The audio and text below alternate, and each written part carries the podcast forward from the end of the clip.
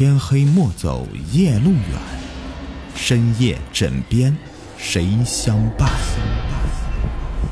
欢迎收听《灵异鬼事》，本节目由喜马拉雅独家播出。大家好，我是雨田，欢迎收听今天的《灵异鬼事》。今天故事名字叫做《同床病人》。跟很多医院一样，这家医院也没有四楼，而是直接跳到了五楼。幸好我住的是三楼，在病房里也不至于会有那种心里发毛的感觉。我住的双人房，但另外一个床位却是空的，就像是一间宽敞的单人房一样。把东西衣物都安置好以后，我先是躺在床上让护士打点滴。护士离去以后，我百无聊赖的看着点滴一滴一滴的落下来，直到感觉眼睛发麻后，我起身翻查床头柜的抽屉，看看之前的住院病人有没有留下些什么。但我只在第一个抽屉里面发现了一本标示着住院注意事项的手册，其他抽屉里什么也没有。我在床上坐好。翻阅起那本住院手册，无聊的开始一一比对各病房的差异。好啊，这其他病房还有电视、冰箱呢。翻查了几页以后，我注意到其中一项被红笔给圈了起来，似乎极为重要。我看了一下，那事项只是写着。本院门禁为十点，探视的家属及朋友请于十点前离院，并请病人于十二点前就寝。这没什么吧？病人本来就应该早点睡觉的。我往后翻了一页，发现还有一个事项是被红笔所圈起来的，这个事项就比较奇怪一点。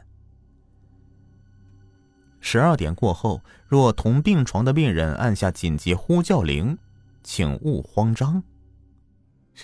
搞什么？打错字了吧？应该是把同病房打成同病床了吧？我猜着，再怎么挤也不可能两个人同挤一张床吧。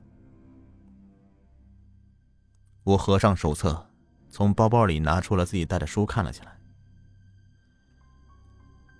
晚上十点，护士帮我将点滴拿下来，给我服了晚上要用的药，并且吩咐我晚上早点睡觉。以后便离开了病房。但可能是因为我平时生活呢就是日夜颠倒的关系，我在床上折腾到了十二点多，仍旧是没有睡意，于是只好打开床头灯继续看书。等到眼睛有了倦意，我才将书收起来，并且要关上床头灯。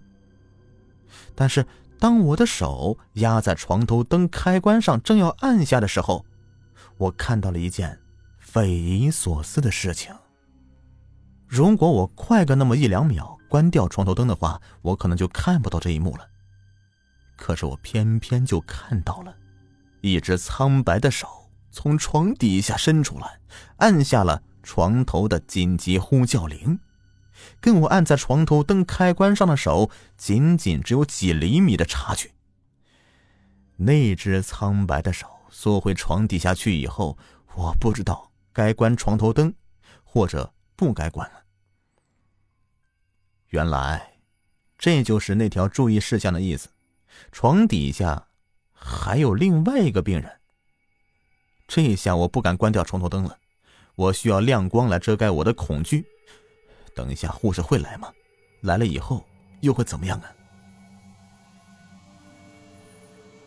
我紧盯着病房的门缝，我可以看到那走廊上的灯光钻过门缝透了一点进来。如果护士会来，那么门缝下面会先闪过他的影子才对呀。但是没有，门缝下面还未出现任何影子。门就无预警的打开了，一个护士推着推车走了进来，并且反手将门给关上。这个护士他也不是人呢。这个护士戴着密不透风的口罩，穿着全白的制服，但是款式跟我印象里的这家医院的护士制服并不一样。他推着推车走到床边上，讲了几句话，而床底下也有一些声音发了出来。我听不懂他们在说什么，那似乎是一种以低沉的呢喃所构成的语言。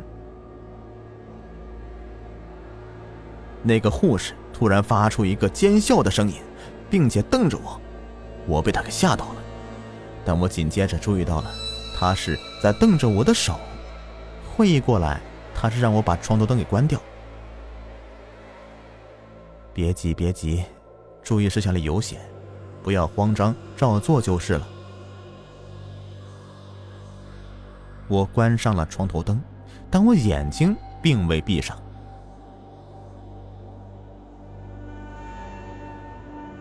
在黑暗中，我看到有一个人从床底下钻了出来。护士从推车上拿出一些工具，开始在那个人的身上东划西划。原来每张病床都有两个病人，一个在床上，一个在床下。好了，本集故事已播完。喜欢本故事，别忘了点赞分享。想听到雨田播讲的其他作品。可以在喜马拉雅搜索“雨田故事”，或者点击我的主播名字进入主页，收听我演播的所有作品。下期再见，拜拜。